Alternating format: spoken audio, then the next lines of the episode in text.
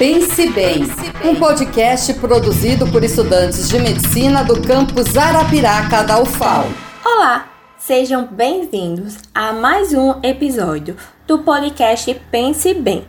Em um episódio anterior, falamos um pouco sobre AVC e hoje iremos falar sobre os seus sinais de reconhecimento. Inicialmente, é bom a gente entender por que precisamos reconhecer rapidamente os sinais de AVC.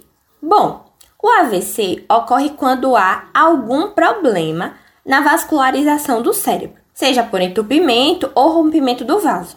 Com isso, vai ocorrer uma redução do fluxo sanguíneo para o cérebro. Assim, o suprimento de oxigênio e também de nutrientes que são fundamentais para o funcionamento do cérebro, fica prejudicado. Por isso, é muito importante que todos tenham conhecimento dos sinais que indicam o AVC, para que, caso esteja presente em uma situação, faça o reconhecimento e leve o indivíduo rapidamente ao hospital. Os sinais e sintomas de AVC começam de forma súbita.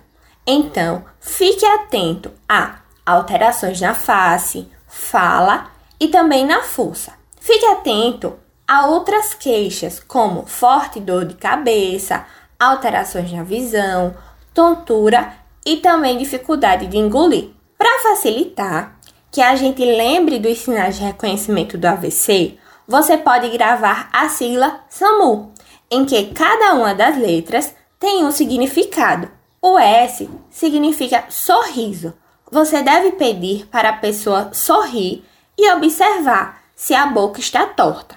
O A representa abraço. Peça para que a pessoa te abrace e observe se ela consegue levantar os dois braços de forma igual ou se um acaba despencando. O M representa música. Você deve pedir para a pessoa cantar e analisar se ao falar ou cantar, a pessoa apresenta alguma dificuldade. E por fim, o U, que representa urgência. Então, se você notar um desses sintomas, deve ligar com urgência para o SAMU, discando 192. Caso você identifique um caso que seja suspeito de AVC, além de acionar o SAMU, você deve manter a calma e tentar acalmar a pessoa que está com suspeita de AVC. Também colocar a pessoa em uma posição confortável e segura. Monitore a pessoa para saber se ela está consciente e não ofereça nada para ela comer ou beber.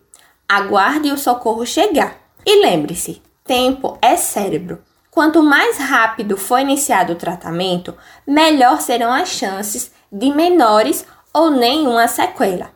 Fiquem atentos, que nos próximos podcasts falaremos mais informações sobre AVC e também sobre TCE. Até o próximo episódio!